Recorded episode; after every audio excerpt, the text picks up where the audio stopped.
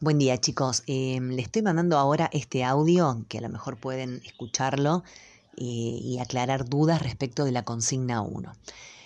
Nosotros la semana pasada empezamos a hablar de la materia, a mencionar el concepto de lo que es una empresa, compartimos esos dos videos que lo pudieron ver en el aula eh, acerca de la diferencia de lo que es un negocio, que es una actividad que desarrolla una persona, o una empresa, que es lo mismo, es una actividad, pero que ya tiene un marco em, más institucional que requiere de otros eh, recursos, que tiene otros compromisos y responsabilidades, ¿sí?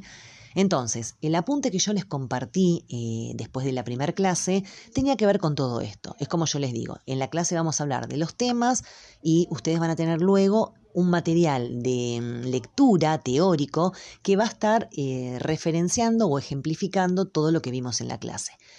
La idea de la consigna 1 era que ustedes pudieran leer hoy, porque seguramente nadie lo hizo en su casa, ese apunte, ¿sí? Donde habla la o sea, donde se menciona eso, puntualmente que es la definición de una organización o de una empresa, qué características tienen las empresas, ¿sí? Respecto de la actividad que desarrollan, respecto del tamaño que tienen, de qué depende ese tamaño, ahí había una grilla eh, que mencionaba por la cantidad de empleados, por la cantidad de la facturación que ellos tengan, em, cuál es la propiedad que tiene una, una empresa, o sea, si es eh, propiedad del Estado, si es propiedad de personas individuales o privados, ¿sí? Después, por ejemplo, menciona también el tema de los recursos, de qué recursos eh, tiene la empresa para poder eh, desarrollar su actividad o qué recursos necesita. Y ahí menciona, no sé, en el caso de eh, bienes de capital, dinero, empleados. Em, otra parte del, del, apunte habla también de cuál es la finalidad económica, de cuál es una finalidad social, o sea, en definitiva, lo que yo buscaba con esto es que ustedes armaran una reseña, un mapa conceptual, un organizador gráfico, que es una figura, o sea, un organizador gráfico es em, tomar eh, un dibujo, ¿sí? o sea, un, un, esquema en el que a mí me permita poner los puntos importantes. Yo partiría de qué es una empresa, o sea, poner en el centro la palabra empresa y a partir de ahí sacar o circulitos o flechitas o, llaves o lo que sea de todas estas cuestiones que son importantes tener en cuenta respecto de una empresa. ¿sí? ¿Para qué? Para que después de ahí, en la consigna 2, ustedes busquen esa información de la empresa que hayan elegido como ejemplo.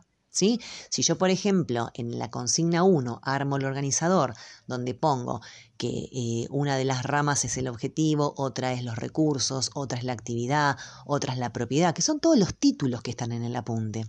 En la segunda parte, al momento de elegir una empresa, voy a buscar esa información. Si yo elijo, no sé, Adidas, voy a buscar qué tipo de empresa es, cuál es el objetivo, qué actividad desarrolla. ¿Es una empresa grande? ¿Es una empresa chica?